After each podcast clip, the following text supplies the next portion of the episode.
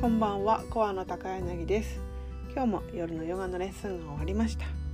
今日は特に全身を細かくくまなく伸ばすようなポーズをたくさん取り入れていました。というのは体は体の全身はねつながっています。で体っていうのは頭のてっぺんからつま先までこう一つの膜のようなね筋膜で覆われています一つの皮のようなものでつながってるとイメージしてもらうと分かりやすいと思いますがですのでそれぞれのこう筋肉がこう独立して太ももお腹お尻とあるのではなくてこの筋膜に覆われているのでこう全身がつながっていると捉えていただくといいと思います。でこういったね筋膜による全体のつながりがありますので体はこう全体のバランスを取りながら動いています。ですので例えば腰とか肩ね痛い方いる多いと思います。そういうね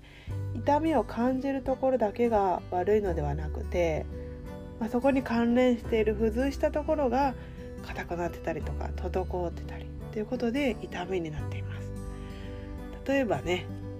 今言った肩や腰もうお尻の硬さから腰に来てのかもしれないしまた首とかね手首が硬いから肩に痛みになって現れてるっていうことがもしかしたらあるかもしれません。でまたこういうねヨガをすることでそういった全身の硬さチェックにもなってるなと思います。今日もお客様の中でとこう手首がずっと痛めてたこう反らせるような手首を反らせるようなヨガのポーズもあるんですけれどもそれがずっとできなかったとおっしゃっていましたでもヨガをするようになってからはその痛みが気にならなくなってその反らせる動きができるようになったとおっしゃってました。私もとっても嬉しかったんですがこれはどういうことかっていうと手首といっても手首だけ見るのではなくて手首の上にはこう前側の腕のね前側の筋肉もあるし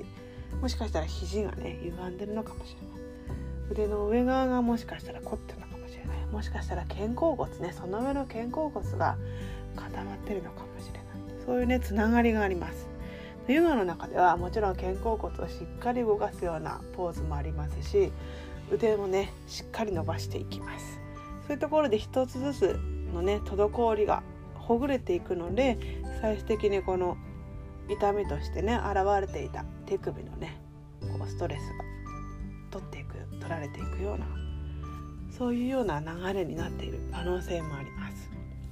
でそういうようにねヨガをやっていくと普段こう気づかないような体の硬さがねに気づくことができます普段どうしても忙しく生活しているとなかなかね自分の体に目を向けることは少ないと思いますでそういうふうにヨガの時間の中で全身をこう自分の今日の体どうかなって見てあげることであ今日凝ってるな疲れてるなって発見になるのでそれだけで体は気づ気づけるので変わっていきます是非ね皆さんも自分の体どうなのかなって気になった方とかどうしてもちょっと肩や腰が痛いとね気になるところがある方是非一度ねヨガを体験していただいて自分のね体チェックしていていただきたいと思います。ね、今日も最後まで聞いていただきありがとうございました。